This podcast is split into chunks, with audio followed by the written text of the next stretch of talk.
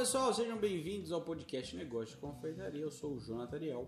E eu sou Heloísa Cola. E nesse podcast a gente vai falar sobre o que, que o pessoal tá querendo da gente, né? Será que a gente vai ser morto pelas mãos da indústria? Você quer matar o seu cliente? Eu não sei, mas eu tenho a leve sensação que se você não quer matar, você está escutando professores que querem te ajudar a matar o seu cliente. Imagina. Isso é forte, hein?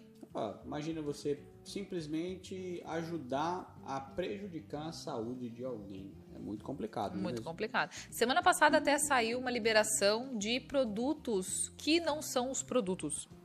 É, isso é muito estranho, né?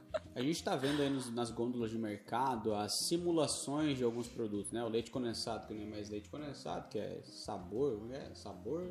É, soro, sabor, leite condensado. É, gente creme tá- culinário, que vem lá, creme de leite. Porém, lá embaixo tá escrito creme culinário, sabor, creme de leite. A gente tá Isso é vendo, muito complicado. A gente está vendo várias dessas coisas aí nos mercados acontecendo. E o que é o mais interessante, geralmente é aquela troca gato por lebre, né?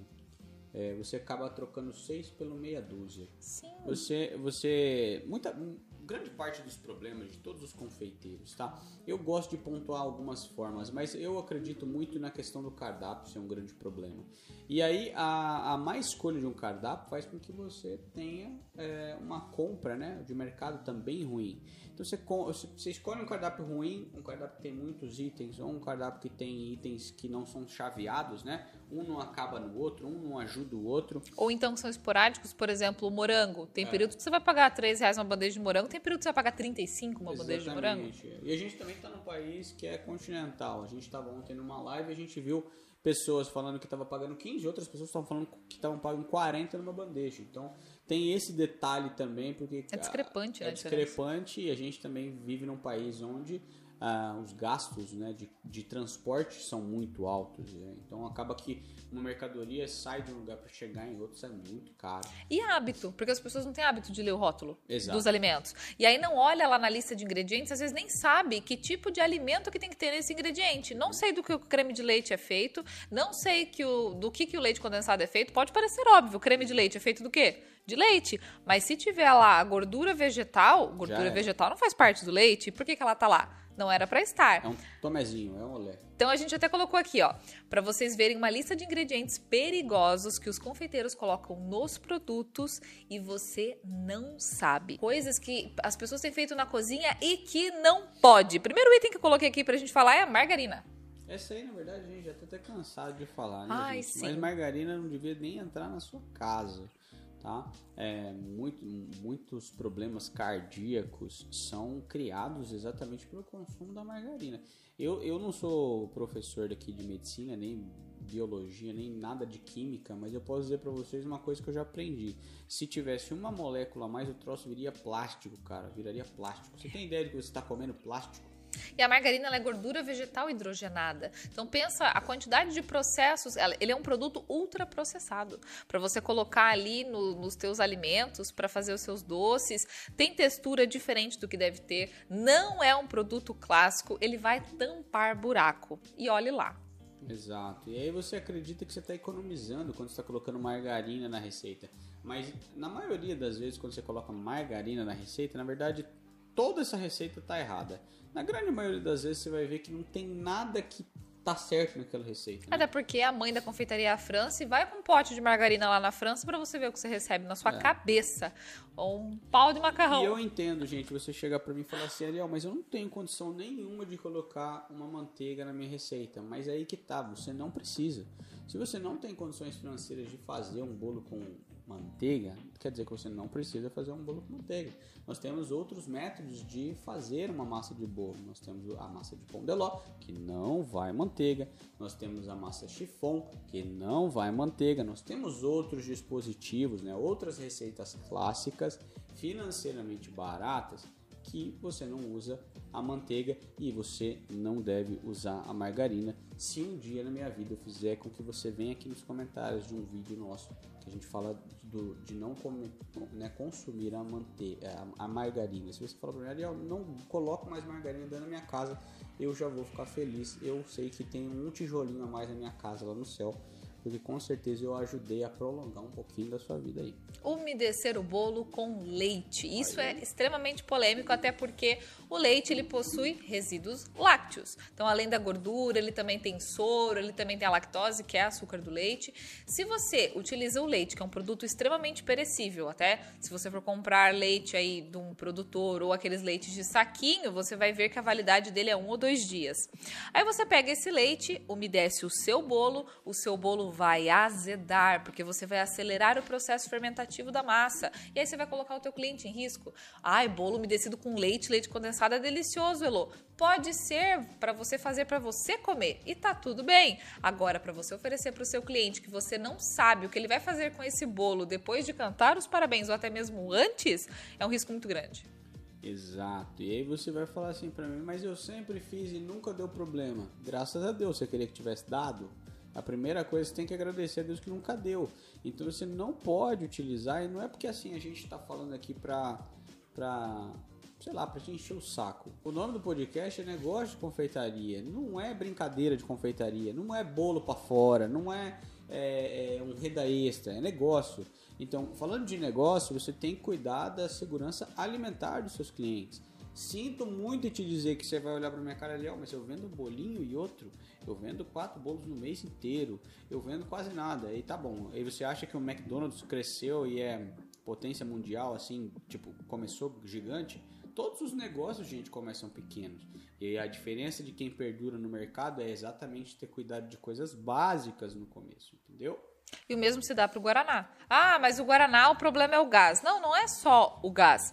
Ah, porque eu já vi confeiteira falando que o ideal seria deixar o Guaraná perder o gás e você. Pensa o risco Você disso. Já, você daí já tava ruim, né? Parece que piorou. piora. É. Porque é o que acontece, você abriu ali o Guaraná para tirar o gás, você expôs aquele, aquele, aquele líquido de novo a bactérias, cara. Exatamente. Eu tenho uma frase que eu digo sempre, é começa ruim, termina mal. É exatamente isso aí. A minha madrinha fazia um bolo quando a gente era criança, maravilhoso, molhado com guaraná, molhado com fanta. Pra você consumir em casa, tá incrível, mas agora pra você fazer pra vender já não dá, justamente pelo risco de contaminação que isso proporciona.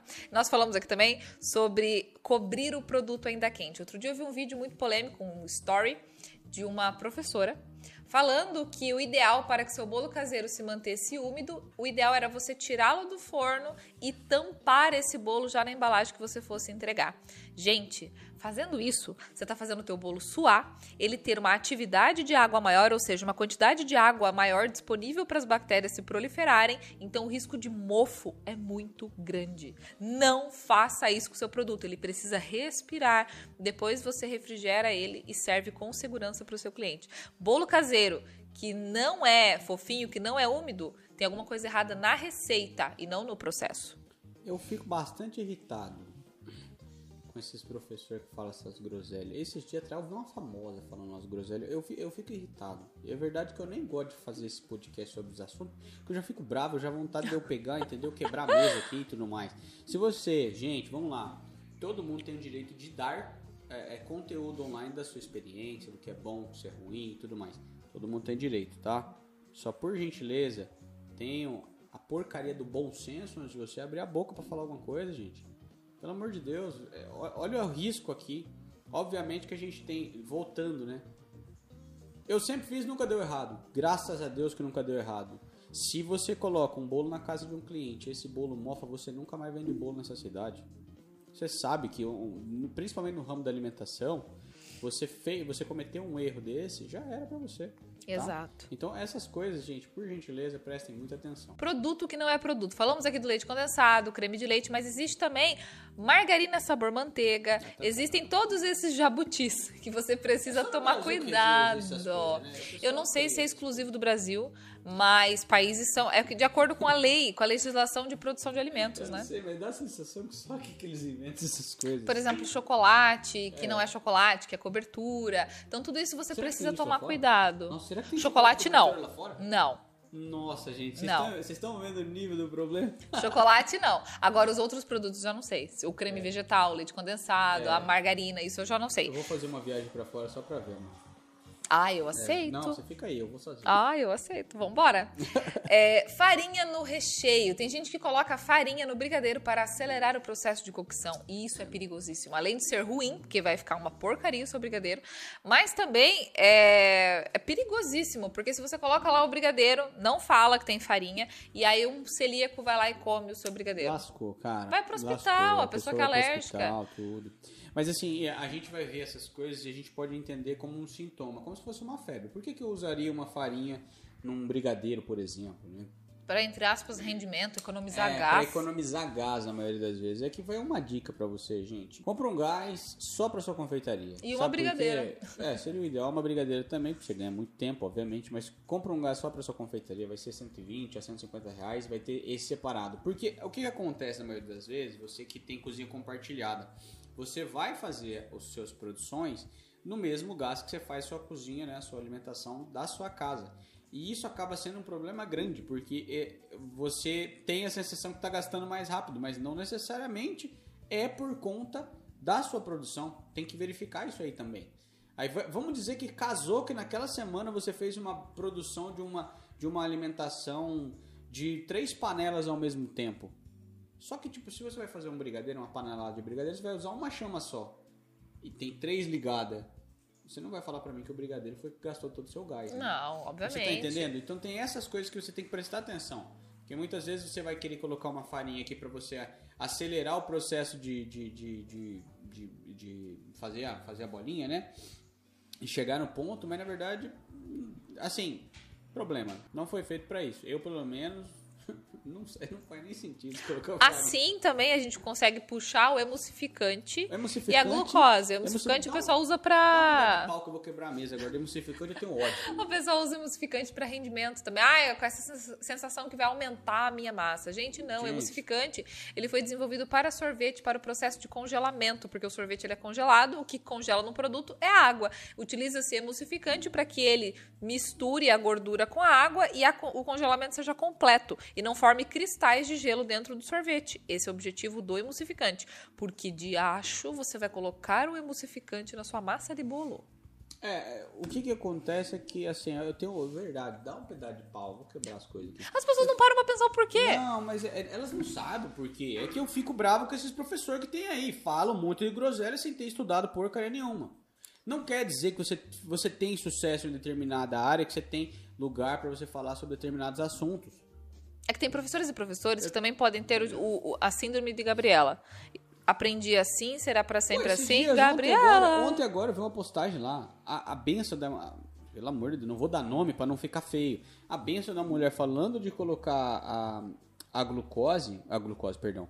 a- o emulsificante e falando para colocar o bicarbonato ainda. Ou seja, duas coisas que não tem necessidade nenhuma. na Vai dar azia. Esse vai dar bolo uma vai dar azia azia. lascada. É, O que acontece?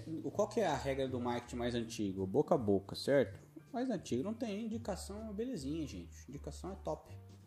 Só que aí o que acontece? Como é que você vai ter indicação num produto ruim? Ou de um produto que dá azia? Ou aquele produto que a pessoa fala o seguinte: Não, doce, o doce da Heloísa é maravilhoso, mas nossa, é duas colheradas eu não consigo comer mais. Você já ouviu fa- fala- falar do doce de alguém dessa maneira?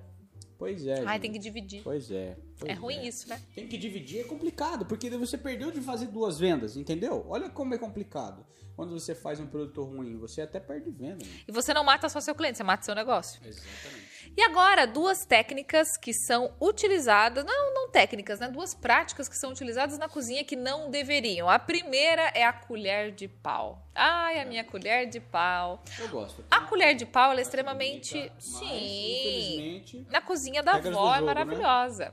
Pra decorar a cozinha também é maravilhosa. Agora, para uma produção em larga escala, não tem como você usar colher de pau, porque ela é extremamente porosa. Então, o seu brigadeiro vai ter um pouquinho de beijinho, vai ter um pouquinho de mais de bolo, vai ter um pouquinho de tudo que você já usou aquela colher. ah, mas eu fosse- coloco de molho no vinagre. Não adianta nada. Ah, mas eu coloco de molho no. sei lá, no que, que você coloca de molho. É pior ainda, porque ela é extremamente porosa Coloca de molho no extrato de tomate.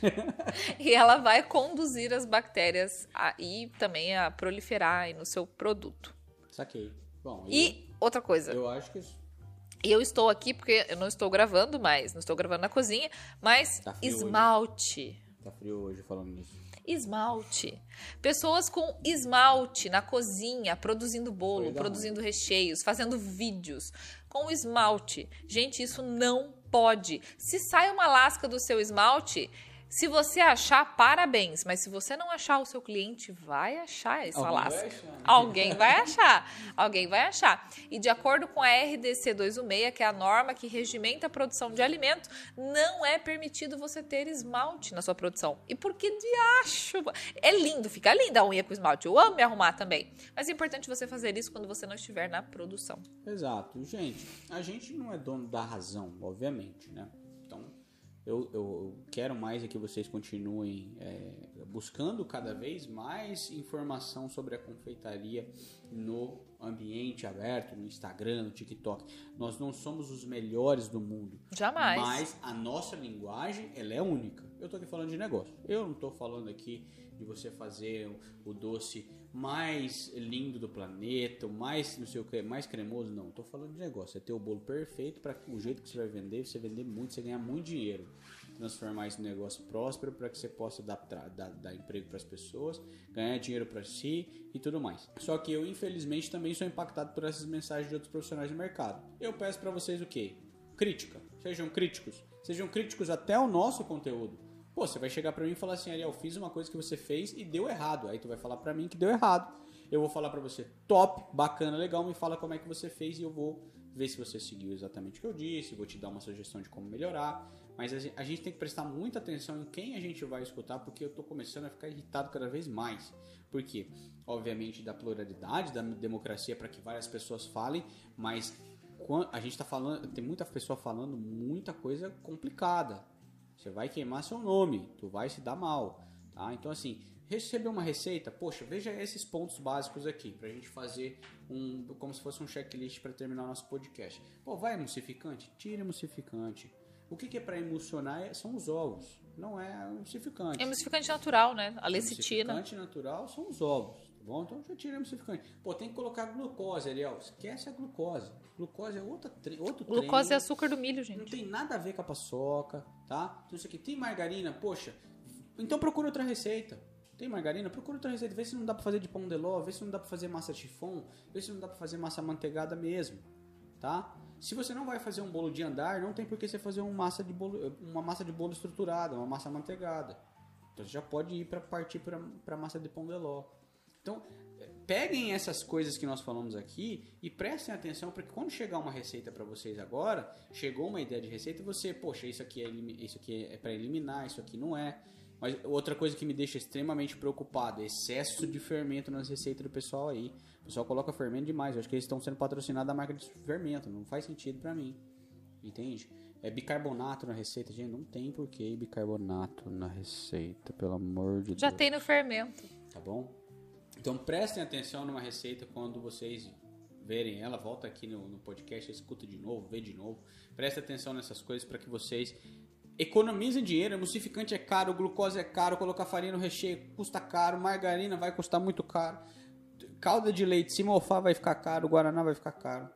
Sabe qual que seria a melhor calda de, a melhor calda para molhar um bolo? Fala para mim. A calda com açúcar. Você pode usar açúcar ou especiarias. Ou não usar o açúcar, só água e alguma especiaria. Cravo, canela, raspa de laranja, casca de maçã. Fazer um chazinho, como se fosse um chazinho mesmo. E esse chá, ele não vai ter gosto no seu bolo. Ele vai umedecer somente e trazer a ca- característica de úmido que você quer, mas de uma forma segura, sempre. Então, dessa forma, você sabe exatamente o que fazer para não matar o seu cliente.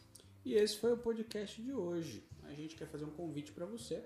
Nós temos o nosso clube, o Inova Doce Clube, que Exatamente. ele é o nosso clube de inovação, onde a gente pega na sua mãozinha toda semana e ajuda você a melhorar as suas vendas, melhorar o acompanhamento do seu negócio, ver você crescer de perto. Ah, o Inova não é todo mundo que pode entrar, não é só por uma questão financeira, é por uma questão também de saber quem que vai andar com a gente. A gente tem que escolher bastante quem que vai andar com a gente um do lado do outro. Então aqui embaixo você tem um link. Você clica nesse link, você vai olhar todas as informações do que se trata o Inova, vai preencher essas informações e você vai falar com uma das pessoas, né, umas especialistas aqui. A gente Pra vai saber se serve ou não negócio, serve pra vai ver você. se, é- se faz sentido para você nesse momento e tudo mais. Eu convido você para clicar nesse link aqui embaixo, porque ele realmente, o Inova, ele é o nosso, o nosso produto que mais, mais deixa a gente feliz de fazer, porque a gente conseguiu arrumar uma forma de acompanhar vocês dia a dia, ali, semana após semana, e faz muito sentido pra gente. Ou seja, muito, muito obrigado pelo seu tempo até aqui. E até o próximo Grande beijo podcast Negócio e Confeitaria. Até o próximo podcast.